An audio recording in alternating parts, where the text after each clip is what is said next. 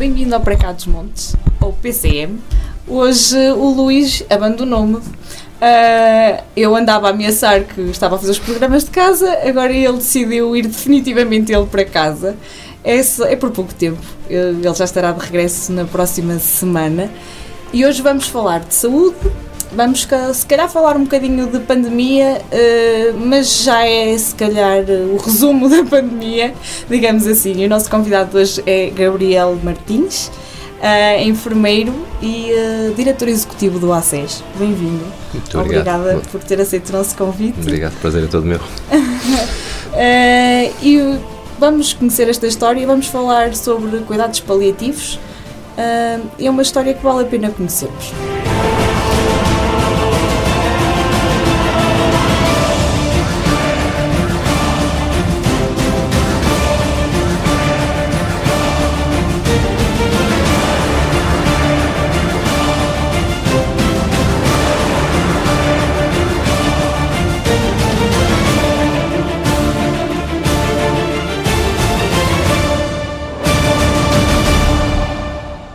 Gabriel Martins, enfermeiro, é o diretor executivo do Agrupamento de Centros de Saúde Douro 1, Marão e Douro Norte.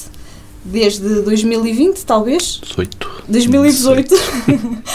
Além dos cuidados primários assegurados por 75 médicos e 142 enfermeiros, entre dezenas de outros profissionais, este ACES tem agora um projeto de cuidados paliativos domiciliários inovador na região. É esta a história que hoje queremos conhecer, por isso, bem-vindo uh, mais uma vez. Uh, em que é que consiste este, este projeto dos cuidados paliativos domiciliários? Muito obrigado, é um gosto estar aqui. Antes de mais, desejar as melhoras ao Luís, se é que ele tem sintomas neste momento. Não, se não, não é, tem, é, é coisa ruim, não tem Se perigo. não tem, é só desejar-lhe realmente um período de isolamento que seja rápido, rápido que passe rápido e que não tenha qualquer tipo de, de, de impacto na, na, na, saúde dele. Uh, em relação ao, ao ACES e à equipa de cuidados paliativos, nós, eu e a minha equipa, tomamos posse. O mandato vem de agosto de 2018 e desde agosto de 2018 que isto já era uma necessidade identificada a nível do ACES. Portanto, era, estava nos nossos objetivos uh, que a curto prazo, curto médio prazo, nós teríamos que formar uma equipa de cuidados paliativos domiciliária. E, e, isto adivinha de uma, de uma constatação que nós não tínhamos esse tipo de resposta no Distrito de Vila Real conhecíamos já alguns, alguns agrupamentos uh, na, naquela altura, mais os agrupamentos que estavam sediados em unidades locais de saúde, nomeadamente Matosinhos, uh, que tinham já experiências nesta área. Uh, e, portanto, nós achamos que, dadas as características da nossa região e acrescido ao facto do próprio Centro Hospitalar Trás-Montes e Alto Douro ter ele próprio um serviço estruturado de, de, cuidados paliativos, que nós deveríamos ter essa, essa resposta uh, domiciliária.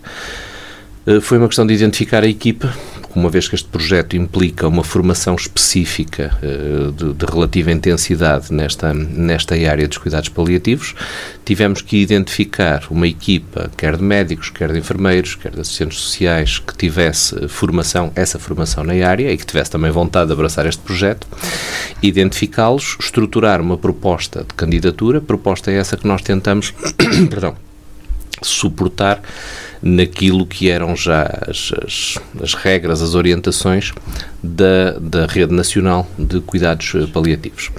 Apresentamos, uh, estruturamos esse projeto, identificamos os profissionais, começamos inclusivamente um processo formativo de profissionais que uh, estavam, portanto, interessados em colaborar nesta, nesta área, juntamente com o CH Tomate, que foi sempre nosso, nosso parceiro nesta, nesta, nesta caminhada. Uh, e depois, como se diz agora, hoje em dia, depois meteu-se o Covid.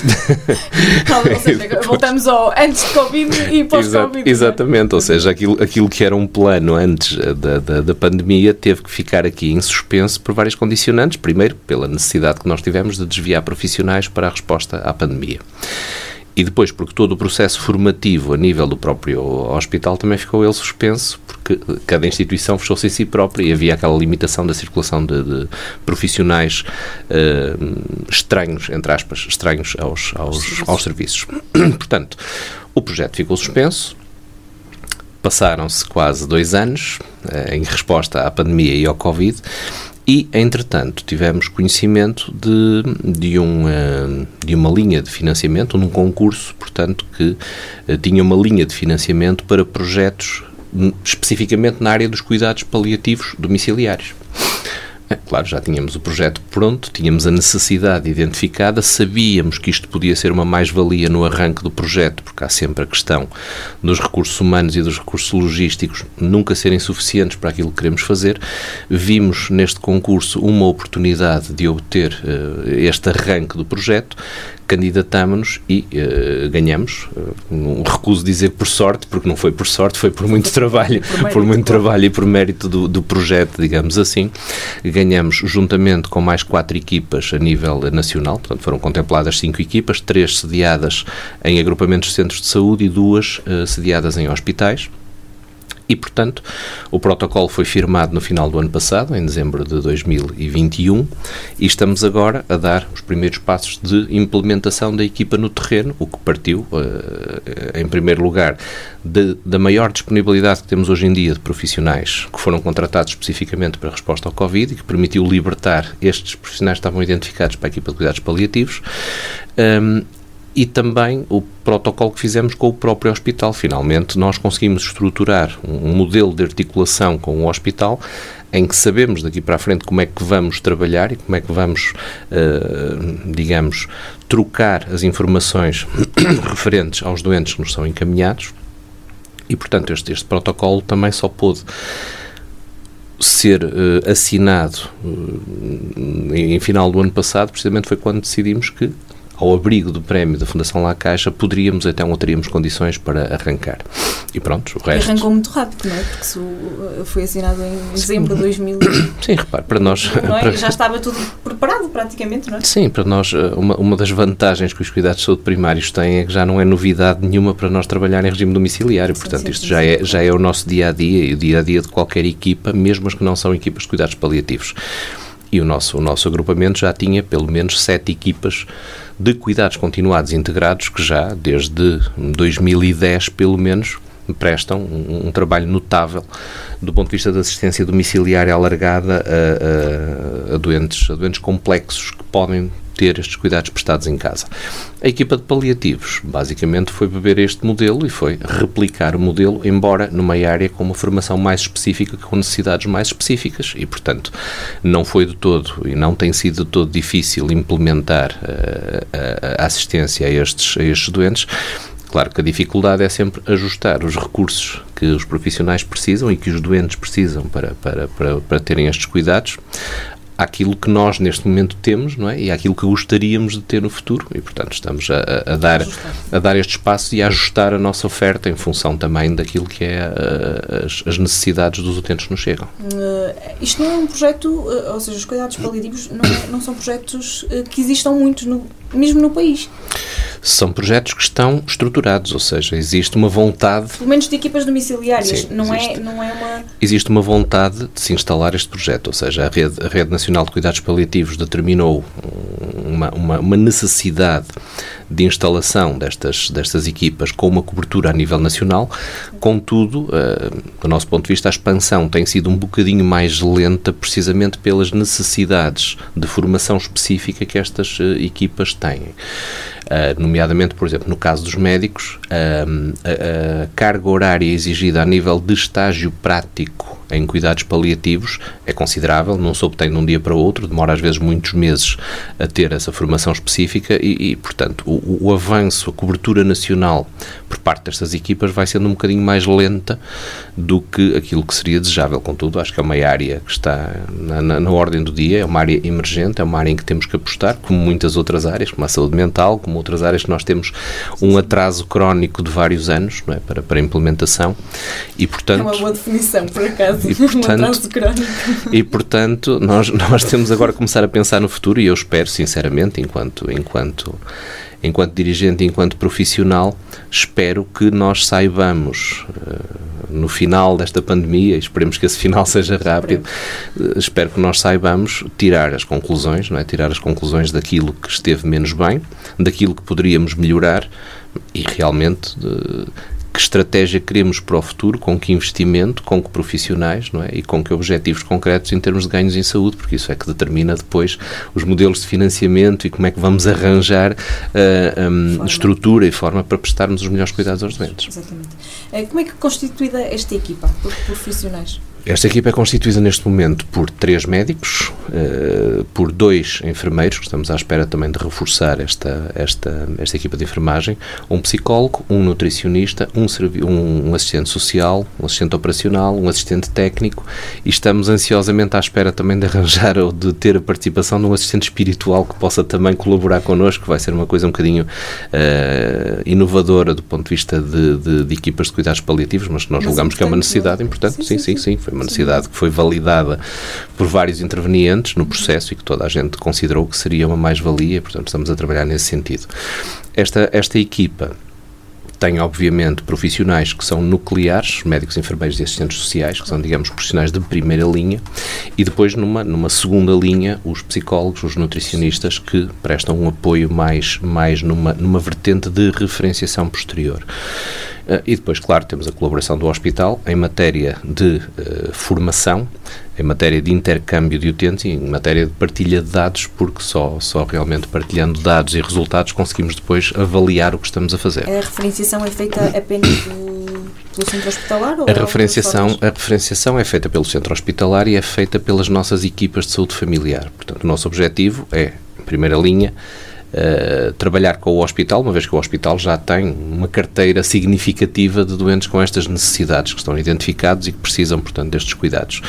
Mas claro que nós também queremos deixar aqui uma margem de manobra para as nossas equipas, para os nossos médicos de família, para os nossos enfermeiros de família, poderem também eles próprios referenciarem doentes que possam ter necessidades nesta área pretendemos que este processo seja o mais fluido e mais desburocratizado possível. Portanto, aquilo que nós pretendemos é que esta equipa tenha uma atuação rápida, que não haja grande tempo uh, que me dê a referenciação e a visitação domiciliária de início de cuidados e, portanto, dentro daquilo que são os regulamentos de proteção de dados e os canais formais, digamos, para, para, para a referenciação de utentes, queremos que este processo seja o mais fluido e o mais dinâmico possível e evitar a burocracia que às vezes é tão característica a este, a este tipo e, de e é serviços. É essencial, não é? Porque é, é verdade que é um serviço que, que é emergente, Sim, nem urgente, dúvida, é emergente, sem dúvida, é? Sem dúvida, sem dúvida. Nós temos notado que as necessidades existem, uh, têm que ter uma resposta. Muitas vezes estão a ter uma resposta que não é, embora louvável, mas não é específica na área que, que do, dos cuidados paliativos.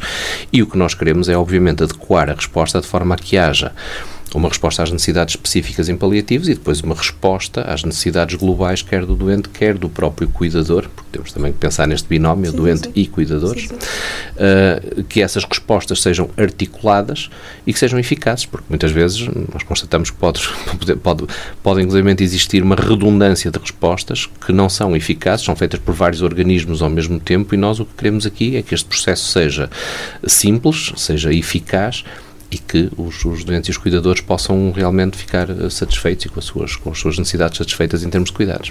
Com a equipa que tem, e tem há um limite uh, de utentes? Obviamente, não é? obviamente, não é para tudo. o, grande, o grande desafio da gestão é sempre esse, sim, não é? É, é, é, adequar necessidades infinitas a recursos finitos, não é? E, portanto, sim, nós neste momento propusemos, com a equipa que temos, propusemos a, a, a gestão domiciliária de 20 doentes. O que não quer dizer que nós, mediante as necessidades e mediante a disponibilidade de recursos que nos venha a ser facultada, nomeadamente, e aí entra uh, o financiamento da Fundação La Caixa, uh, nós possamos adequar e aumentar essa resposta uh, para mais doentes, conforme disse o, o, o, adequar de recursos que venhamos a ter.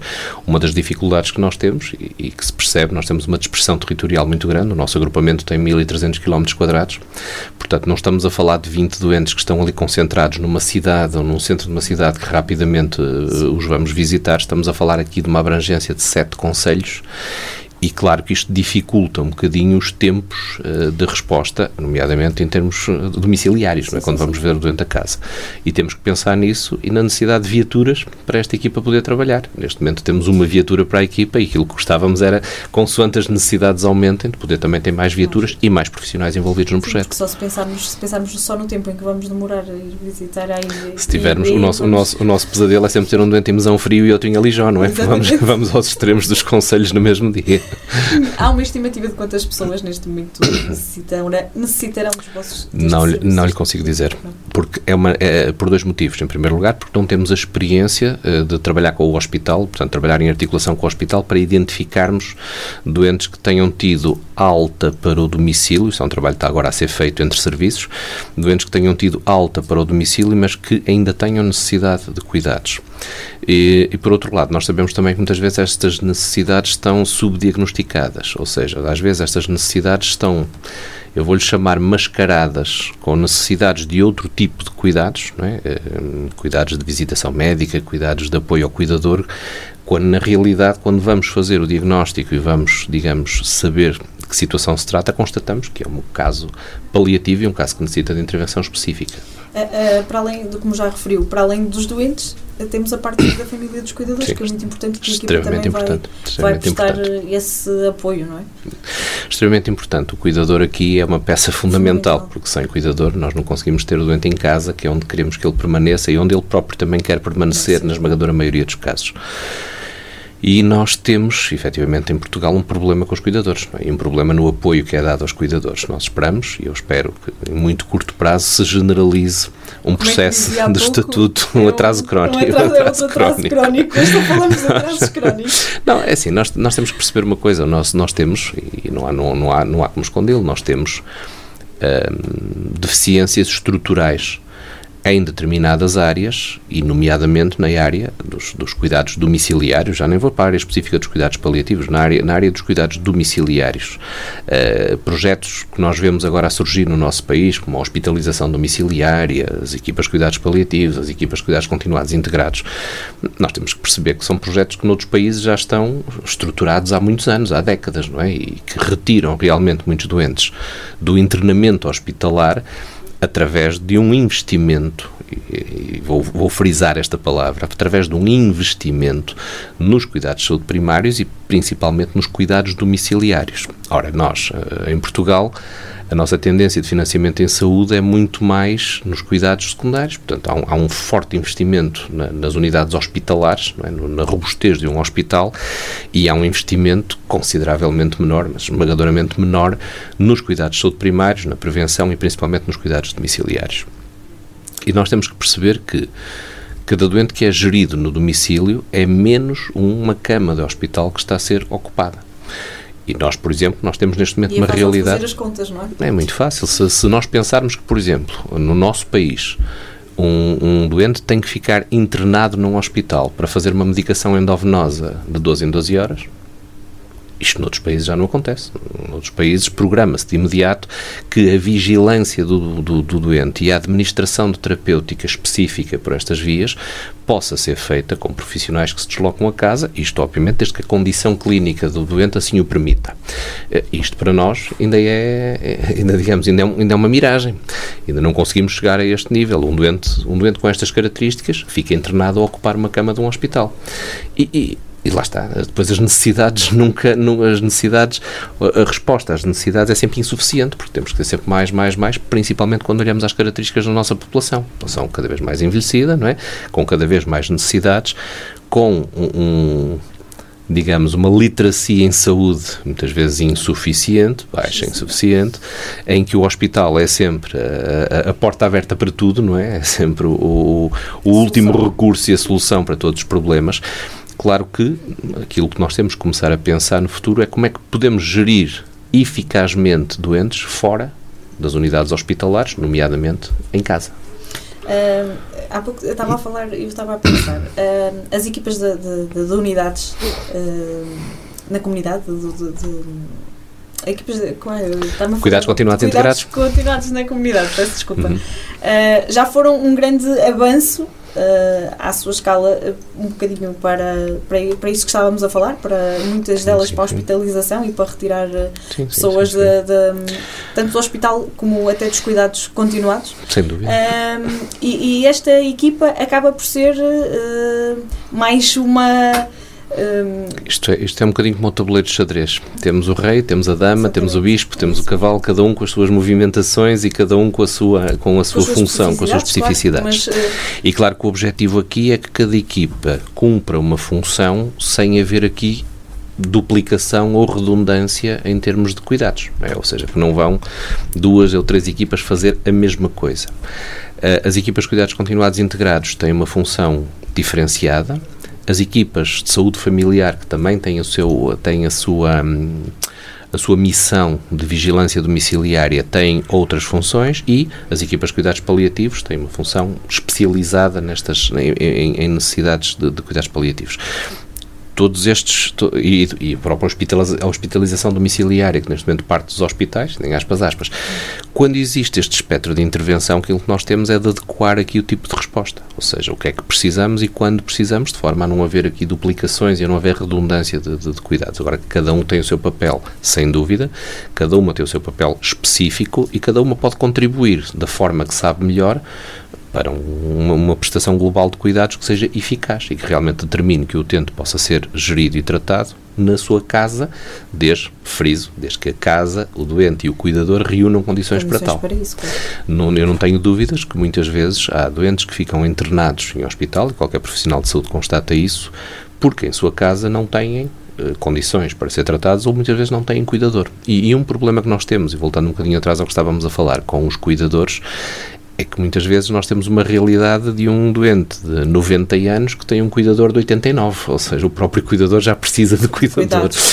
E, e, é nesta identificação de cuidadores que nós temos que ser uh, criteriosos, ou seja, não serve só ter uma pessoa que pega no telefone se houver uma emergência. Nós, para termos realmente bons cuidados domiciliares, temos que apostar numa resposta multidisciplinar e que, do meu ponto de vista, muitas vezes ultrapassa aquilo que é a tutela da saúde. Tem que envolver a saúde, tem que envolver a segurança social, tem que envolver as IPSS, tem que envolver voluntariado, tem que envolver uma data de estruturas na comunidade que têm que trabalhar em parceria e, mais uma vez, nós no nosso país não estamos muito habituados a trabalhar em parceria. Estamos habituados a trabalhar cada um na sua quinta na sua casa, e, de é? preferência, com um muro bem alto para, é para o vizinho, para o vizinho não ver o que estamos a fazer. É verdade. Uh, como é que tem sido a receptividade deste projeto? Acredito que tenha sido... Sim, muito positiva, muito obviamente. Positiva, claro, muito é? positiva. Isso um... sabe, cada vez que há um projeto mais ou menos inovador na, na, em matéria de resposta domiciliária e, principalmente, um projeto que traga segurança e conforto aos, aos, aos doentes e aos cuidadores, ela é sempre muito bem aceita. E situações que, que, muitas vezes há muita dúvida, não é? Se estamos a fazer bem. Uh... Eu se lhe disser que muitas vezes a grande insegurança do cuidador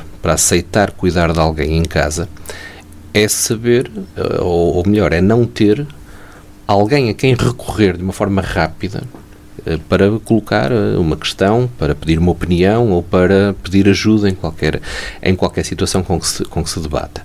A partir do momento que nós dizemos que o senhor vai ter, o senhor ou a senhora, vamos deixar um contacto, vai ter um número de telefone que está disponível para atender, não precisa estar a ligar 20 vezes ou 30 vezes durante duas horas, ou seja, num curto espaço de tempo, vai ter uma resposta, vai ter uma devolução de uma chamada. E se for preciso, e se virmos que a situação realmente exige a intervenção de alguém, nós vamos aí, ou alguém irá aí uma resposta de saúde, isto, claro, que tranquiliza o cuidador. Aquilo que muitas vezes impede uh, uh, o tratamento domiciliário é realmente os cuidadores sentirem-se desamparados, sentirem que estão entregues a si próprios e que, se acontece alguma coisa, eles não sabem o que hão de fazer. E nós, se constatarmos muitas vezes a triagem que é feita em, em chamadas ao 112, constatamos precisamente isso, que as pessoas precisam de um apoio que muitas vezes vão à, à, à resposta mais diferenciada porque não arranjam outra, outra em, tempo, em tempo útil. E felizmente, por exemplo, linhas como o SNS 24 já vieram dar aqui alguma, alguma mudança de paradigma, embora todos saibamos que hoje em dia eh, o SNS 24 está quase dedicado à resposta Covid, não é? Não propriamente é à, à resposta geral em saúde. Eh, este, este projeto é financiado pela Fundação La Caixa, como já referimos. Será que é possível que o SNS integre este tipo de, de apoios a curto sim, prazo? Sim, sim, sem dúvida, sem é... dúvida, sem dúvida, sem dúvida. Estou perfeitamente convencido disso. Como lhe disse, haja uma capacidade da nossa tutela de ter o discernimento de dividir um bocadinho de forma diferente as linhas de financiamento. Como eu lhe disse, 80% eh, do nosso financiamento em saúde vai para os hospitais eh, e, portanto, enquanto a proporção eh, de, de distribuição de verbas for esta, claro que as outras áreas ficam sempre privadas de respostas mais diferenciadas e, e de respostas mais alargadas. Eu penso que esta, o SNS já demonstrou que é perfeitamente possível internalizar esta, esta resposta. Projetos ou linhas de financiamento como a, como a La Caixa e como outras, outras entidades vêm realmente dar em primeiro lugar, alguma robustez e alguma facilidade no arranque, muitas vezes é isso que se necessita, Sim. não é?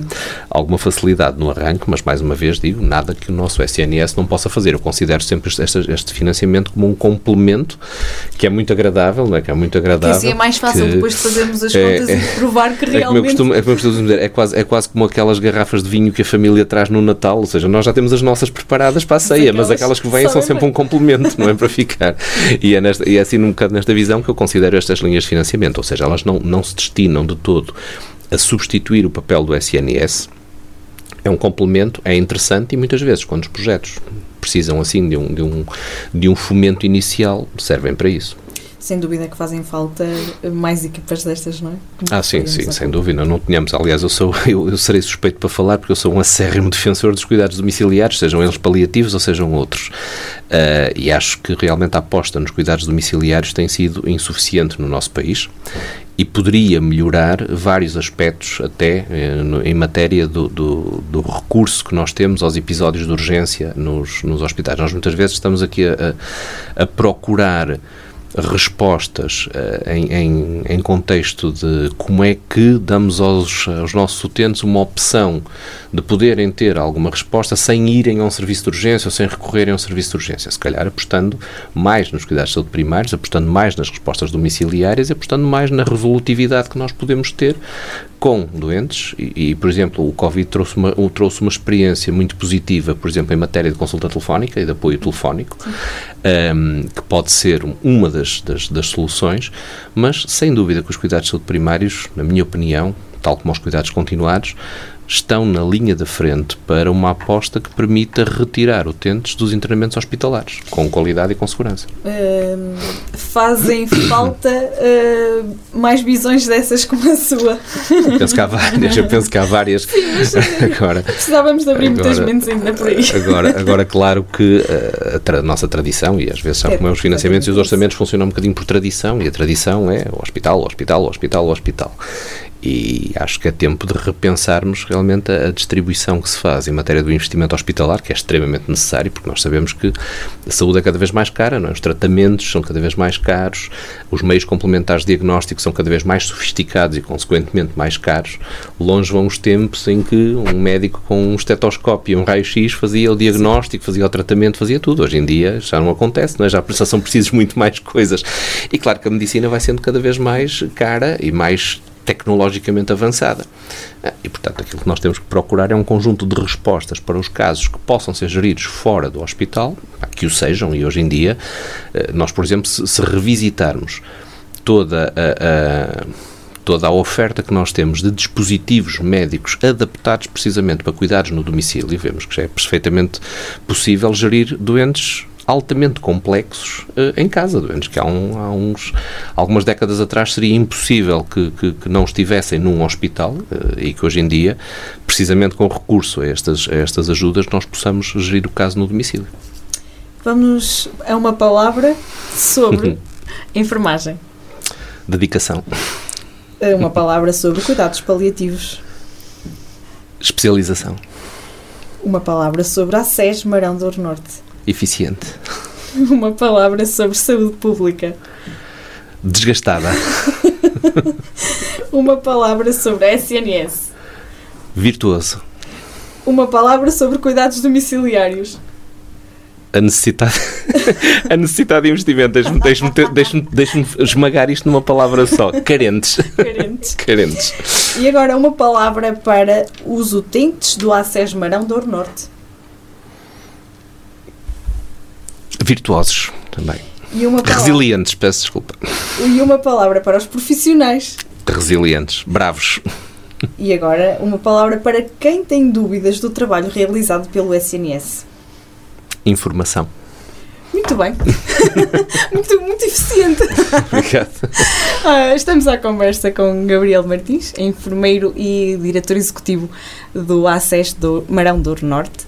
Uh, vamos fazer um curto intervalo, porque ainda temos mais coisas para falar sobre a equipa e sobre a pandemia. Venha connosco. Universidade FM 104.3 Na Associação Valdouro vivemos de paixões.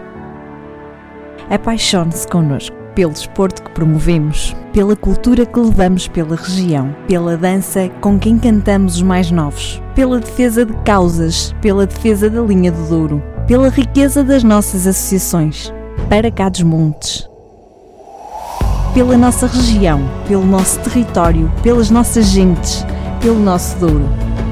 Apaixone-se connosco.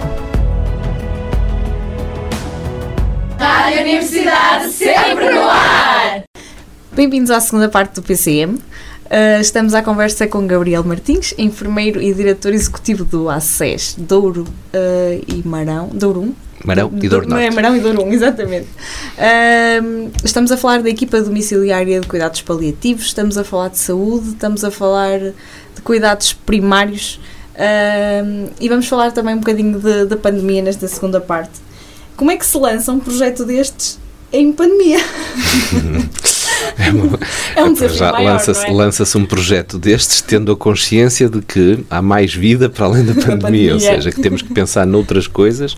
É óbvio que a pandemia é, um, é, um, é um, neste momento um foco muito importante, mas nós não podemos perder de vista que temos muita coisa para fazer uh, e para recuperar uh, fora do âmbito da pandemia. E, portanto, veio, veio um bocadinho de dois, da conjugação de dois fatores. Da oportunidade que houve com o financiamento, do, com o projeto da, da Fundação La Caixa, que tinha prazos para se concretizar, e veio, e veio também da maior folga que nós tivemos em termos de, de, de, profissionais com contratações que pudemos fazer e que nos foram, que nos foram concedidas para a resposta específica ao Covid. Um, projeto já estava estruturado e, portanto, a pandemia continuou a ter a resposta que nós queríamos que tivesse e permitiu-se aqui que conseguíssemos uh, estabelecer um projeto que já vinha desde 2018, que tinha que ser implementado e que agora tinha uma exigência temporal por causa do, do, do, do, do convênio com a Fundação La Caixa. E, portanto, foi basicamente nessa, nessa, nessa perspectiva, para, para, para grande para grande satisfação dos profissionais, dos utentes do hospital e para mim próprio, porque também era um projeto que, que, que era, era, era uma das. Aliás, não, não era uma das poucas, era da, a única coisa, o único objetivo que nos faltava atingir dentro dos objetivos a que nos propusemos no início do mandato, em 2018, e portanto foi fechar um ciclo com e rever os objetivos agora para Sim, o futuro. Este era um projeto que tinha em mente desde o primeiro dia que chegou a vocês. Sim, é? era.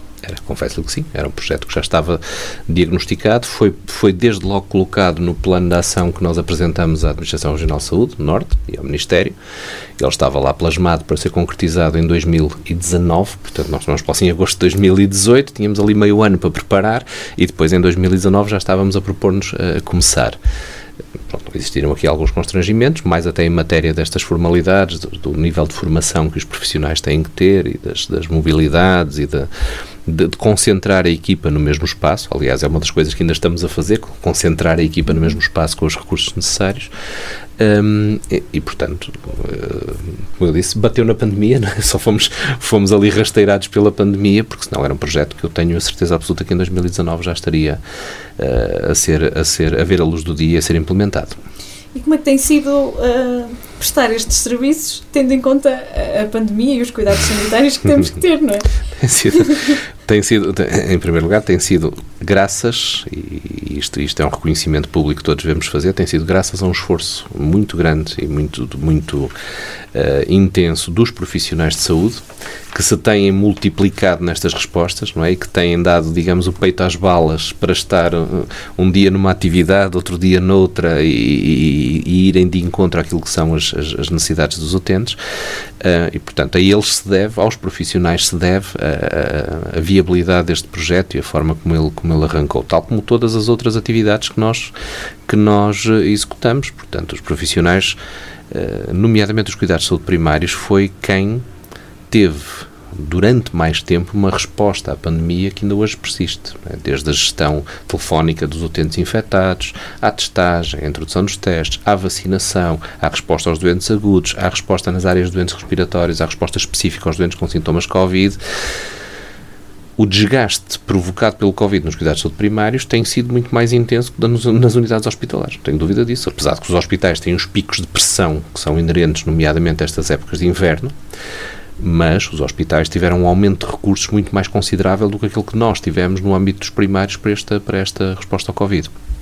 E, portanto, os profissionais, ao estabelecimento de uma prioridade, tínhamos que implementar este projeto, havia essa necessidade, não podíamos deixar cair este, este projeto, independentemente do que, do que tivéssemos para fazer, e claro, mal surgiu a oportunidade, os órgãos de gestão e os órgãos de direção também puseram isto como algo uh, prioritário, não descurando, obviamente, aquilo que tem sido a resposta, a resposta ao Covid, e felizmente que a resposta ao Covid agora também vai diminuindo em matéria de automatização de processos. Portanto, aquilo que antes tinham que ser os médicos e os enfermeiros dos cuidados de saúde primários a fazer, agora são processos que felizmente já estão muito mais automatizados. Com este, se assim não fosse, também não era possível uh, não, não dar é, resposta, não, não é? Nesta não fase, é, nesta fase é manifestamente não. Manifestamente não seria possível estarmos né, num, num exponencial de casos como o que temos agora a, a, gerir a pandemia com as mesmas regras que tínhamos desde uh, 2000, 2020. Portanto, não fazia sentido, não é? Não fazia sentido. Ainda bem que foi que houve esta, esta automatização de, de processos, veio retirar muita carga de trabalho, nomeadamente aos médicos de família, aos enfermeiros de família, e pronto, permitiu-nos aqui uma janela de oportunidade, não é? Um bocadinho como aquele nadador que vai por baixo d'água e vem à tona e, e quando respira já pode voltar já a mergulhar outra, outra vez.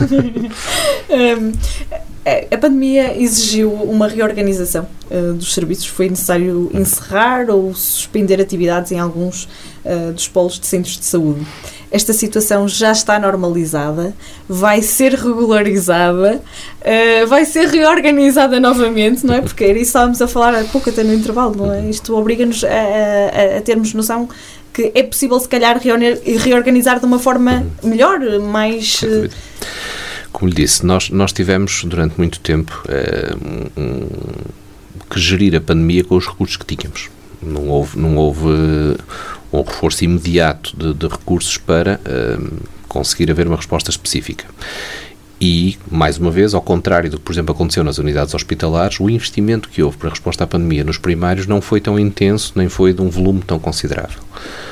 E isto obrigou a que nós, com, com os mesmos recursos, tivemos, tive, tivéssemos que abrir aqui várias frentes de, de, de, de, resposta que não existiam anteriormente. Claro que nenhum de nós faz, faz milagres em matéria de multiplicação, não é? E tivemos, para adequar determinadas respostas, que as retirar de outras onde elas, onde elas existiam. E estou-me a lembrar, nomeadamente, por exemplo, do caso dos polos de saúde e das extensões de saúde. A nossa intenção é manter tudo o que nós tínhamos uh, em, em matéria. Um, dos polos de saúde e das respostas em saúde que estão, que estão colocadas. E neste momento, as dificuldades que nós temos uh, nessa, na, na, manutenção dessas respostas até nem têm tanto a ver com o Covid. Têm mais a ver, por exemplo, com situações de médicos que, uh, médicos e outros profissionais, mas principalmente médicos, que aqui são determinantes na, na, na manutenção destes cuidados, na decisão que tomaram durante a pandemia, por exemplo, de se aposentarem.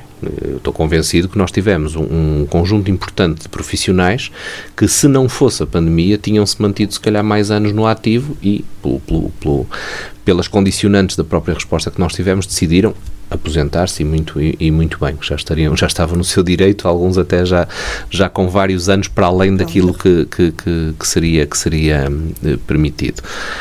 Um, e, portanto, esta, esta normalização vai implicar que nós também tenhamos uma reposição de quadros que hoje ainda não está completa. Portanto, eu não lhe posso dizer que nós hoje estamos com os mesmos recursos em matéria de substituições, nomeadamente nos quadros médicos, que, que era suposto termos. Contudo, eu estou convencido que até ao verão e com normalização das, das, das das respostas ao Covid, principalmente retirando-as das áreas específicas e passando-as novamente para dentro dos centros de saúde, que vai voltar tudo à devida normalidade e não vamos Mas ter será aqui mesmo uma normalidade ou haverá alterações para que os serviços fiquem mais funcionais? Eh, eu espero, eu espero que essas alterações sejam estruturantes, ou seja, quando vierem alterações para os serviços serem mais funcionais, eu, aquilo que eu espero eh, e aquilo que é desejável é que não seja uma decisão do Acesso Marão e do Norte, que seja uma decisão da tutela para que se passe aos serviços todos. É óbvio que nós sabemos que podemos reorganizar as respostas para as tornar mais eficientes. Agora, há, há, determinadas respostas que nós também só as podemos concretizar se houver uma linha estratégica uh, determinada pelo próprio Ministério, neste caso, já nem estou a falar das administrações regionais.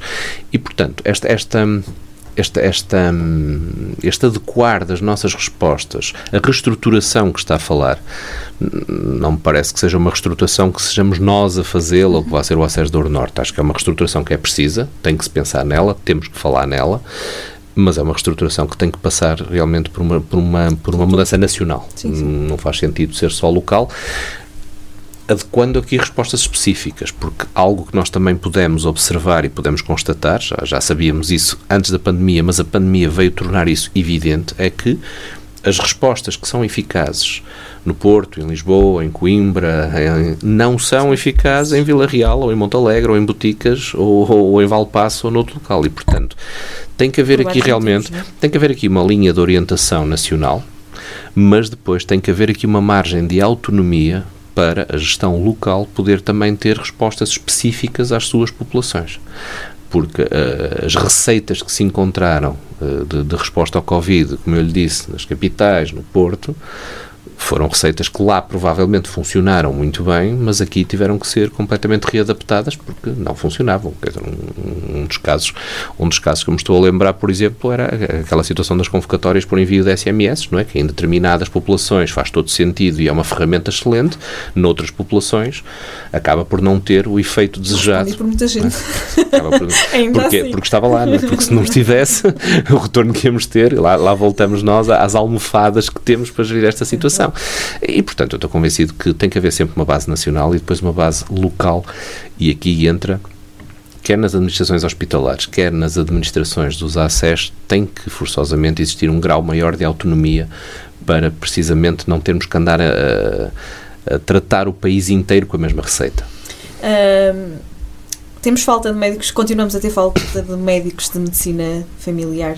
Uh, aquilo que aqui no Douro, aqui no, neste, no nosso acesso, não sei se será assim, mas o, um meio de família para cada Uh, para cada cidadão ainda não é ainda é em alguns sítios uma miragem. Sim, em Lisboa principalmente Sim, é? exatamente. Mas aqui temos falta continuamos a ter falta de, de médicos. Uh, não tanto. Eu não lhe posso dizer que nós, nós aqui não temos propriamente falta de médicos de família uh, nós temos nós temos sim um problema com a rotatividade dos médicos de família. Ou seja nós temos um problema de fixação eu posso lhe dizer que nós, a curto prazo, a curto prazo, nós, nós tínhamos um volume residual de utentes sem médico de família, que normalmente estão associados a populações migrantes, e nós não nos podemos esquecer que só aqui, numa instituição que se chama UTAD, temos muitas vezes ali 5 mil migrantes, 5 mil migrantes que condicionam a resposta ao serviço de saúde. Nós sempre tivemos, tivemos uma benesse no interior de ter principalmente no Acesso Moro e Norte, temos já uma tradição de vários anos de não ter utentes sem médico de família. Agora, uh, eu vou falar do ponto de vista estatístico. Porque o que é que muitas vezes acontece? E dou-lhe um exemplo muito concreto que está a acontecer agora, neste momento. Nós temos um, um centro de saúde, que nesse centro de saúde temos três médicas a trabalhar. As três médicas estão grávidas. As é, três médicas meteram atestado e as três médicas estão numa situação de baixa médica por gravidez. E, portanto, estatisticamente, os utentes de, de, de, desse, desse centro de saúde têm médico de família. Ele tem um nome, tem um rosto. Só que esse médico de família está não ausente está. por motivos perfeitamente atendíveis. E o que é que nós precisamos, e aqui o problema não é de Morador Norte, é de todos é os acessos a nível sim, nacional. Sim, sim, nós precisamos de ter a capacidade de contratação temporária de profissionais que vêm substituir, substituir outros que estão em situação de ausência temporária, mas que é uma ausência relativamente dilatada, como nós sabemos. É? E essa é a ferramenta que nos tem estado a faltar. Eu posso lhe dizer que tenho, temos neste momento médicos para todos os utentes, só que alguns desses médicos estão ausentes em situação temporária e nós temos dificuldade, sim, em substituí-los. Muitas vezes têm que ser os restantes colegas das, das, das unidades a fazer aqui uma intersubstituição, que nós sabemos que nem sempre funciona muito bem.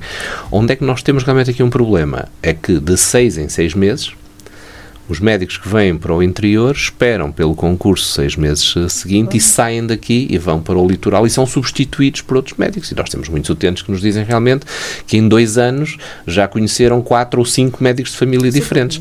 E isto, isto é um problema que vai contra a própria gênese da medicina geral e familiar, não é? Nós não podemos dizer que temos um médico de família quando ele está seis meses com, com a família e depois desaparece e vai embora, não é? eu por acaso não sei como é que funciona, eh, Uhum. mas os concursos não beneficiam quem é daqui para ficar aqui, certo? Não, o modelo, eh, eu, eu, é a minha opinião pessoal, a minha opinião pessoal, mas não tenho qualquer problema em dar-lhe, eu penso que o modelo de o colocação, Gabriel. claro, obviamente, o, modelo, o, modelo de, o modelo de concurso dos médicos tem que ser revisto com urgência, porque este modelo realmente não serve, este modelo não serve.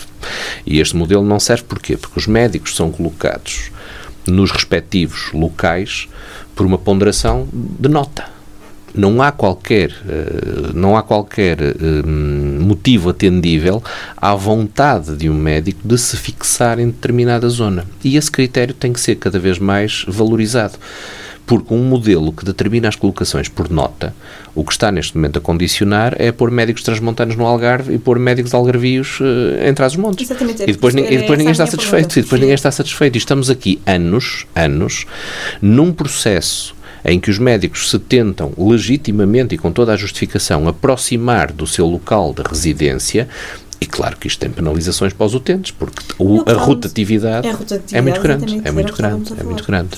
E aí realmente temos um problema, um problema que tem que ser resolvido a curto prazo, mas mais uma vez, não vai ser resolvido pelo Marão e Dor Norte, Não, vai não, ser, não, não, não. vai ser já, era- resolvido já, era- já éramos nós a vai ser, vai ser resolvido, obviamente, por um processo legislativo que tem que rever o modelo de colocação dos médicos e que tem que adotar aqui um critério de eh, preferência regional, eh, onde realmente nas zonas que sejam consideradas carenciadas, não por falta às vezes, mas até por rotatividade elevada dos médicos e que possa, digamos, fixar nos quadros no interior.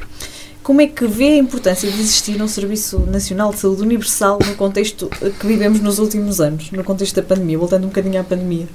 essencial, crucial, necessário. Ah, Aliás, não vale a pena, não vale a pena nós estarmos aqui eh, com, com a bandeira e o peito do Serviço Nacional de Saúde. Basta ver uma coisa muito concreta.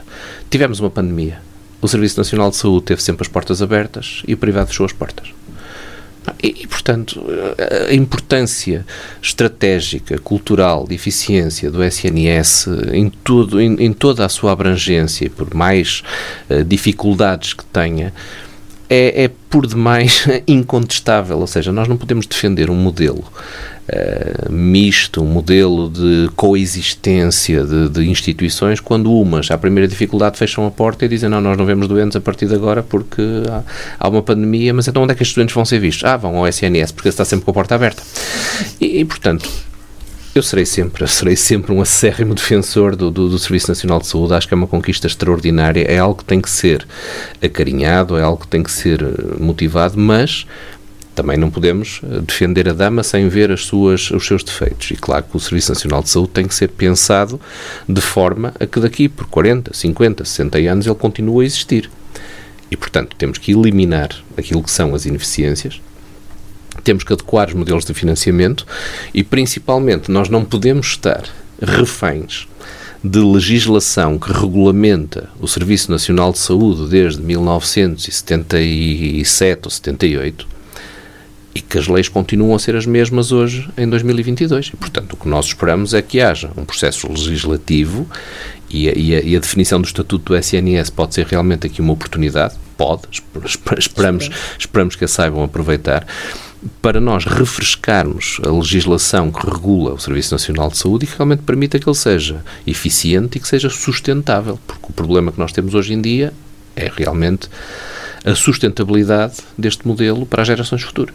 E o que é que nós queremos? Que as gerações futuras daqui por 40, 50 anos, quando vierem ao para cá dos montes, continuem na entrevista a dizer que já o meu avô, o meu bisavô, numa entrevista que eu lá tenho, defendia que o SNS era a melhor coisa que já tinha visto. Não é? Eh, poderia- sem, sem qualquer desprimor para os privados, ok? Claro, claro, não- não- também não sou aqui um. Estávamos um fundamentalista bocadinho contra os privados. os defeitos, digamos assim.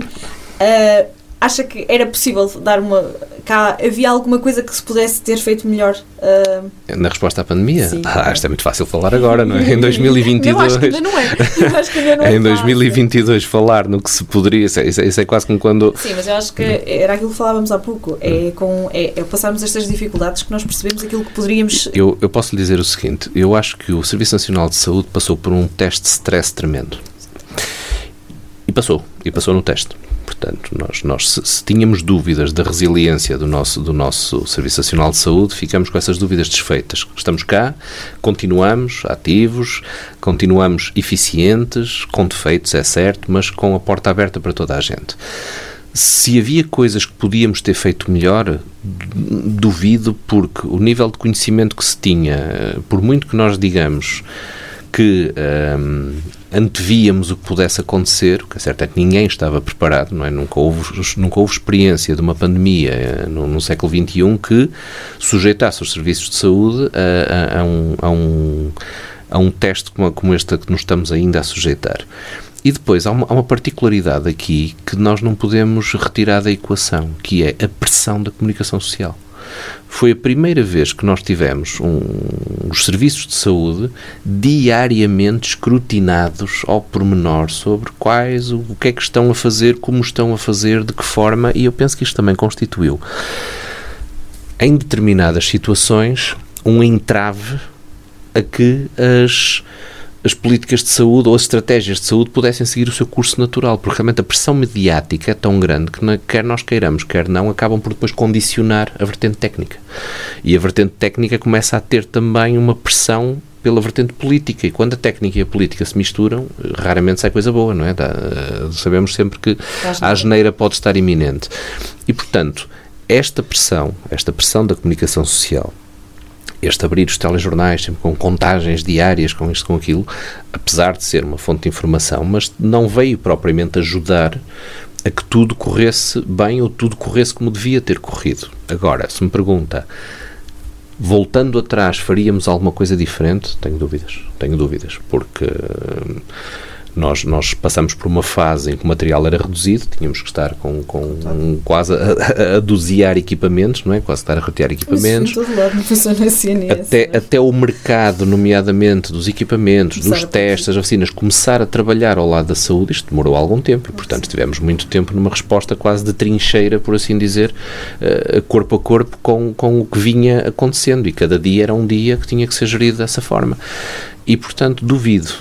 Eu, eu não gostaria, digo sinceramente, eu não gostaria de ser Diretor-Geral de Saúde ou Ministro da Saúde numa, numa circunstância destas, porque a pressão que sofreram e que mantiveram durante estes dois anos eh, é algo que eu nem sequer consigo imaginar. Eu sou, sou diretor executivo de um ACES, mas imagino e sei o que passei, portanto, imagino quem tem um, um diretor-geral de, é? de saúde, um secretário de Estado, mas uma ministra, não faz a mínima ideia por aquilo que eles passaram, não é? Embora imagino, aquilo que imagino, Eu imagino o expoente a, a que é elevado, a que é elevado aquilo que eu e a minha equipa passamos e, portanto, eh, acho, acho que realmente temos que distinguir aqui quem fez o que pôde com os conhecimentos que havia na altura e com o, o know-how que se tinha na altura, que de certeza foi a melhor resposta que podíamos ter dado. Ainda há poucos dias falei nisso, uh, aqui, aqui num programa da rádio. Uh, eu vi uma entrevista da, da doutora Graça, Graça Freitas que ela dizia. Uh, é, é tão serena, é tão bom de ouvir, uhum. porque apesar de tudo aquilo que ela passou, não é? E nós estamos a falar, passamos uma coisinha pequenina, não é? E elas foi o exponente máximo, uh, mas ainda assim ela consegue ter uma serenidade a falar uhum. de, da pandemia e de como é que se lidou. Não havia nada a fazer, então, mas era, não é? Sim, sim, é sim. uma coisa extraordinária. Estamos, estamos a falar de alguém que já trazia uma experiência prévia de pandemias anteriores, não com a dimensão do Covid, obviamente, mas a, a gripe A, o SARS, a pandemia do SARS e a gripe A que tinham sido já tinham e sido já. as declarações dela, não é? Que ela dizia que aquilo não ia passar, assim como toda a gente, que acho que toda a gente acreditava que ia quem ser uma é, gripada. Exatamente, quem, quem seria nós, todos, todos nós, eu acho que todos os portugueses são otimistas por natureza, apesar do fado e da, do semblante e dos trajes pretos. assim a ver eu, o mal à frente, somos positivos. Eu continuo a achar, eu continuo a achar que nós somos um povo otimista e como povo otimista, não é? Pensamos sempre que as coisas nunca chegam cá. Claro, qual foi a maior constatação que nós tivemos? Que vivemos num mundo global que, em que a distância da China a, a, Portugal ou a qualquer outro espaço do globo é um, é um estalar de dedos e, portanto, tivemos essa constatação em primeira mão. O que nos leva também a ter muita expectativa em matéria de como é que nós tratamos a, a, gestão, seja da saúde, mas a gestão de muitas outras áreas, num panorama internacional.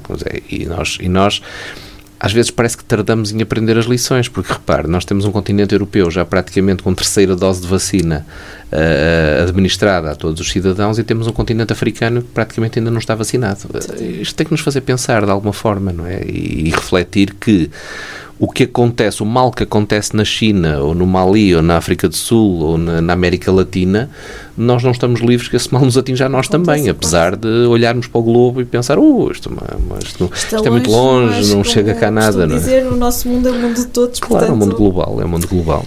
Um, eu, eu tinha aqui uma questão mas vamos fazer isto de outra maneira.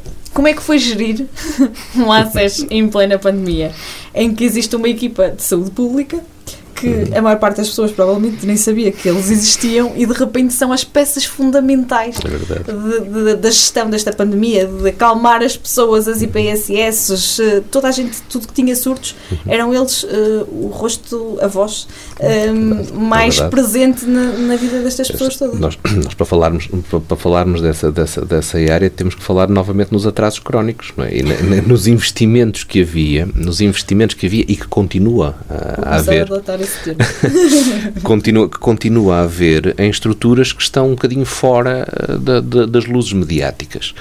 Eh, as unidades de saúde pública, eh, eu, eu, costumo, eu costumo comparar as unidades de saúde pública, elas sempre tiveram um papel essencial, sempre tiveram um papel essencial, nomeadamente na notificação e controle das doenças infectocontagiosas. E, portanto, esse era, esse era o seu principal papel, juntamente com constituírem-se uh, como observatórios de saúde até a nível local mesmo a nível regional.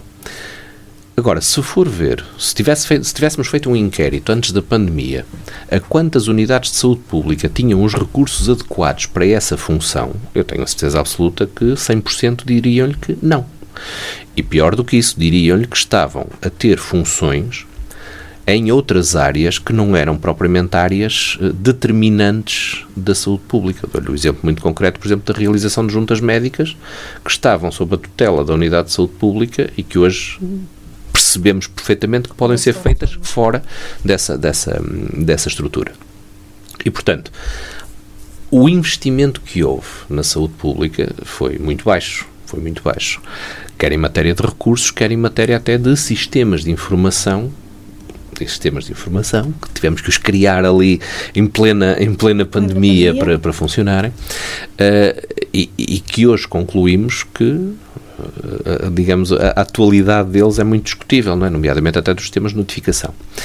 Esse foi o primeiro fator. Portanto, as unidades de saúde pública já estavam deficitárias à cabeça. E depois, os próprios médicos de saúde pública eram quase como o jogador que está no banco Uh, enquanto a ribalta está nos 11 que estão no campo, nós temos depois aqueles que estão no banco e que nunca jogam, não é? Nunca, nunca entram em jogo. E eis que, subitamente, o jogador que passa o campeonato inteiro no banco passa para o campo e é o jogador em que estão os holofotes todos em cima. E claro que isto depois, o, o maior teste que nós realmente tivemos foi a eficiência das nossas unidades de saúde pública, porque eram depois determinantes, não em matéria de ação direta, de virem para o terreno, mas em matéria de análise e decisão toda a decisão partia da saúde pública.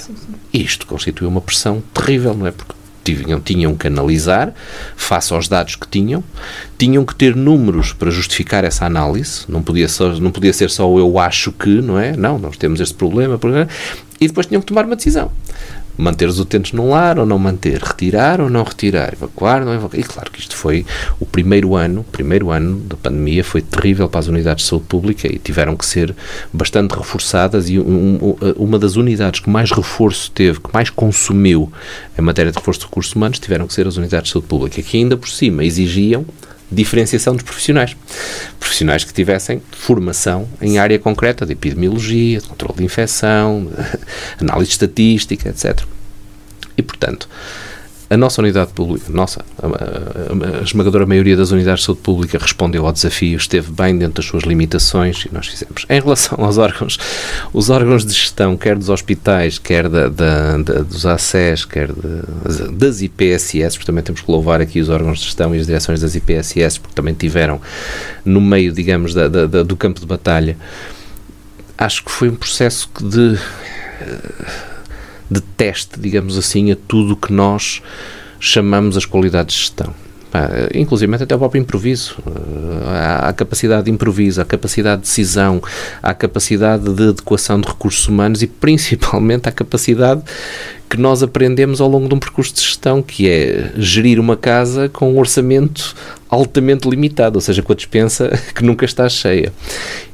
Esta, esta, esta gestão que tivemos que fazer dos recursos conferiu-nos, em primeiro lugar, uma experiência que eu acho que seria, seria impensável. Acho que todos nós, se algum dia viermos a sair do. Se algum dia for decretado o fim oficial do Covid, todos saímos daqui com um curso intensivo, um curso intensivíssimo de como é que adequamos recursos para combater uma pandemia. Mas principalmente saímos com uma visão muito concreta de onde é que estão os problemas e como é que os podemos melhorar, que é essa que é essa a minha grande expectativa para o futuro, é que nós saibamos tirar as lições dos problemas que vieram ser postos uh, à vista de toda a gente, principalmente pelo Covid, é? pela resposta à pandemia, uh, e que aproveitemos agora o futuro para responder a esses problemas é?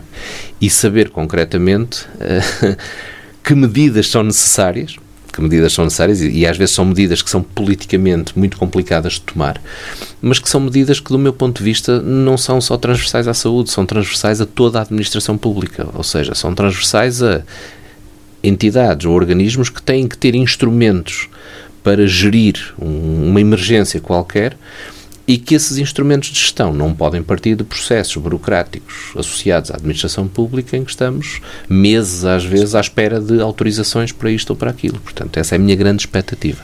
Do meu ponto de vista pessoal, fiquei com mais rugas, fiquei com mais brancas. Acredito, mas essa, estão todos bem de saúde mental. Mas, mas acho, que estou, acho que saímos todos mais fortes, mais fortes e mais preparados desta, desta, desta, desta situação. E aqui, e aqui um papel também muito importante que não seria justo não, não reconhecer que foi o papel dos presidentes dos municípios e dos presidentes das juntas de freguesia. Foram realmente os nossos aliados nesta, nesta batalha, neste combate, foi quem realmente apareceu assim ao nosso lado e disse: calma, que vocês não estão sozinhos, nós estamos aqui para, para apoiar e para ajudar no que for preciso. E, e efetivamente os municípios e as juntas de freguesia foram essenciais neste processo. Nós, eu arrisco mesmo a dizer que em muitas áreas, se não fosse a intervenção dos municípios, nós teríamos, teríamos colapsado em algumas frentes. Lá, lá nos iríamos levantar, lá nos iríamos mas levantar, iria mas iria ser mais difícil. Uh, pergunta rápida, antes de contra-relógio, mas mesmo muito rápida. Uh, estamos no fim da pandemia? Eu diria que estamos no fim da gestão atual da pandemia.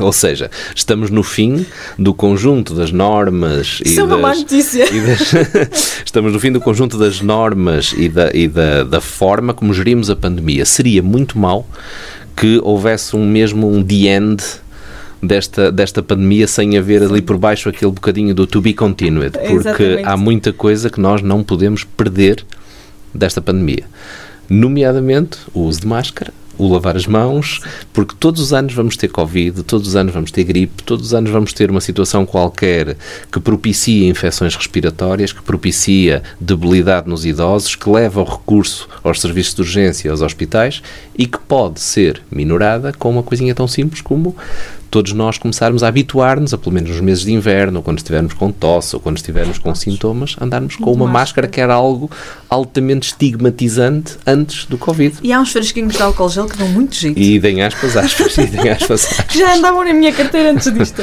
Vamos bem. ao contrarrelógio, um minuto. Uhum. Enfermagem de reabilitação ou direção do ACES? Epá, é muito traiçoeira. Uh, a enfermagem de reabilitação, porque a direção do ACES é circunstancial e a enfermagem de re reabilitação é para não. a vida. o melhor projeto em que colaborou? Plano de ação do ACES Maroidor Norte 2018-2022. O que é que a pandemia lhe ensinou? A contar com os profissionais que estão ao nosso lado. No desempenho do seu cargo como diretor executivo do ACES, o que é que gostava de ter feito diferente? Ter tido mais recursos humanos para dar resposta à pandemia. Pior momento da, na pandemia? Constatar que não tinha material de proteção individual para os profissionais todos. O que é que ainda falta mudar no ACES? Autonomia, principalmente. Uh, se tivesse a oportunidade, o que é que mudava no SNS? Todos os procedimentos inerentes à administração pública que não permitem decisões rápidas. E agora uma muito fácil: equipas domiciliárias ou hospitalização? Equipas domiciliárias. o que é que lhe acrescenta? Desculpe. O que é que lhe acrescenta? Assim, pessoalmente. A, a, a equipa domiciliária ou. O não, o que quiser. O que é que lhe acrescenta assim como na vida? O que é que lhe acrescenta? Essa, essa é a pior. Difícil dizer o que é que me acrescenta. Eu considero-me uma pessoa extremamente feliz. Acho que tenho praticamente tudo o que seria possível ter. O que é que eu acrescentaria?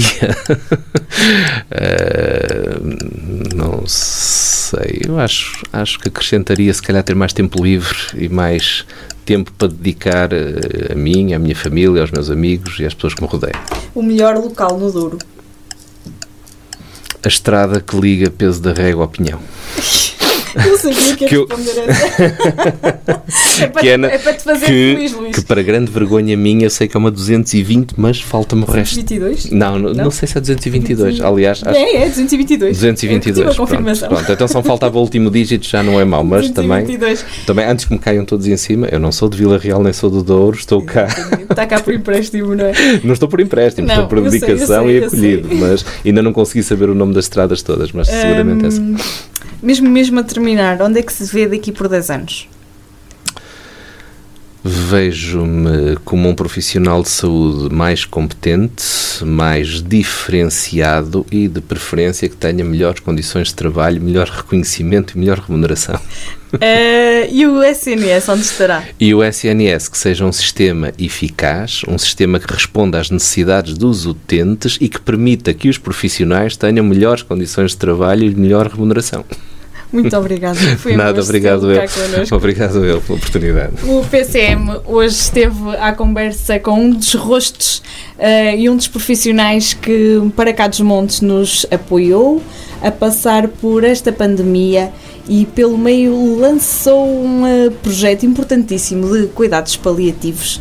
Muito obrigada mais uma vez, foi um gosto mesmo tê-lo cá. Obrigado. O Para Cá dos Montes é uma coprodução entre a Universidade FM e a Associação Valdouro. Apresentação de Luís Almeida, que está em casa, e Ana Gouveia.